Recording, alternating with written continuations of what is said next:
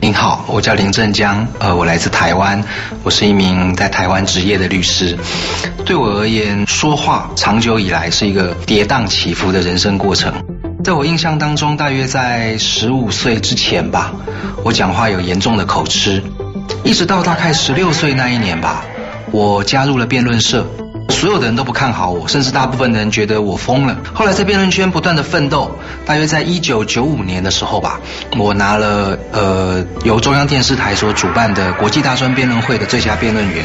后来在台湾当了十年的律师，这一次来参加超级演说家，对我而言是人生的另外一个尝试。听完我的演说之后，可能在现场你不会非常的热血澎湃，但是我的演说是绝对值得你回家之后。回想起来，仍然觉得可以反复思索、反复咀嚼的。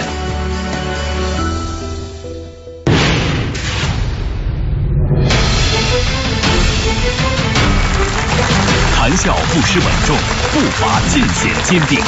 他能否以一腔热血点燃全场？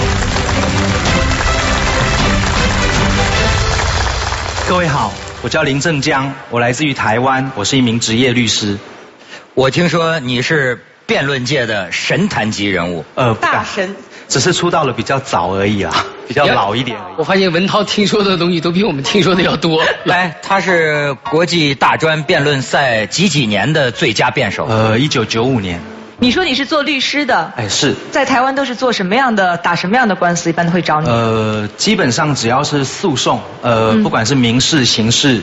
呃，我都有接。对。呃，在您开始演讲之前，最后一个问题，就是因为之前我们也接触过一些，呃，做辩论的职业的高手来啊，就是，呃，其实每一次来，我都会问他们同样的一个问题：他们来到这个舞台上进行演讲的比赛，会不会有一些心理上的压力和障碍？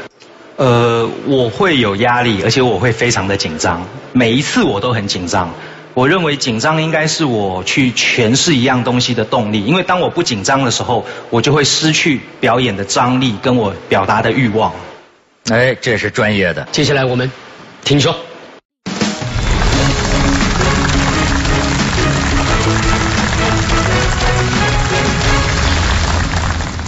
西元二零零六年。福建籍男子念兵被指控使用有毒物质，其中包括毒杀了一对幼童。之后，念兵蒙冤八年。在这八年间，证据不足的情况之下，念兵被判了四次死刑。而八年来，辩护律师努力奔走奋斗，为念兵伸冤。西元二零一四年八月二十二日，福建省高级法院终于判决念兵无罪。这对于我国的司法来说是一种划时代的进步，因为本案正式确立了证据不足就该判决无罪的典范，意义非凡。正义虽然迟来，但是对于念兵来说，辩护律师的努力已经为他唤起自由的阳光。各位。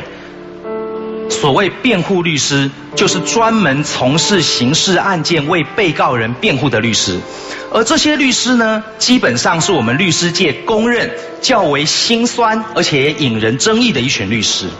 为什么呢？理由很简单，被或被告人是辩护律师的客户。通常绝对不会是受大家欢迎或者是喜爱的角色，甚至是大伙儿义愤填膺、人人喊打、欲除之而后快的角色。在这种情况下，各位一定听过以下的批评：你这个辩护律师在找什么茬？强词夺理、虚情假意嘛？会帮这种坏蛋辩护？依我看，你也不是什么好东西。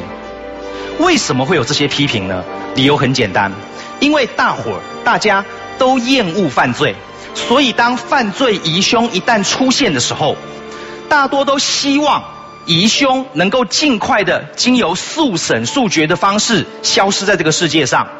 于是，被告人的答辩很容易就被大家认为成是什么？是狡辩，是抗拒，是刁民，是强词夺理。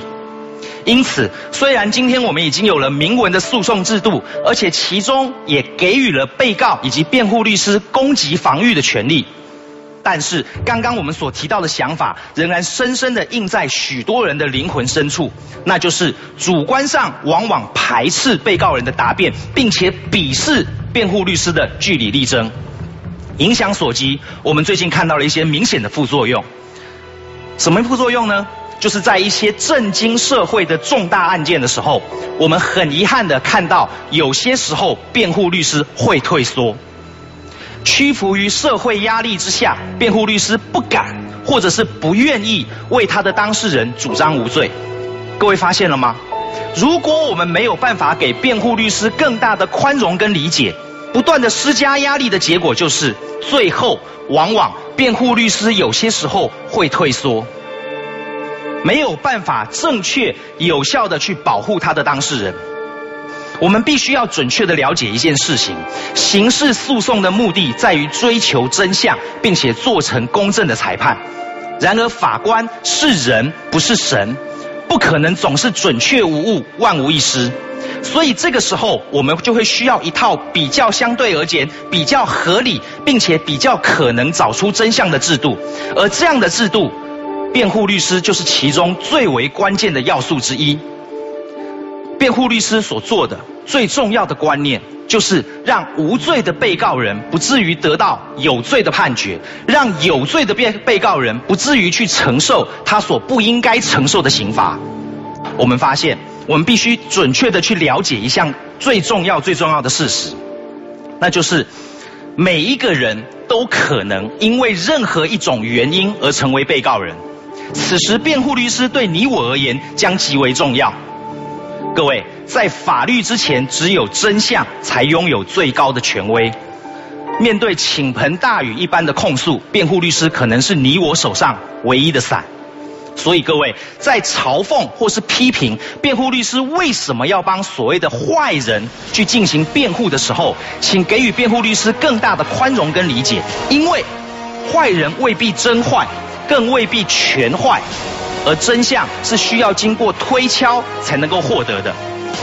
透过辩护律师的努力，诉讼机能的制度才能够得到发挥，那就是质疑一切，挑战权威，追求合理，争取权益，尽力而为。谢谢各位。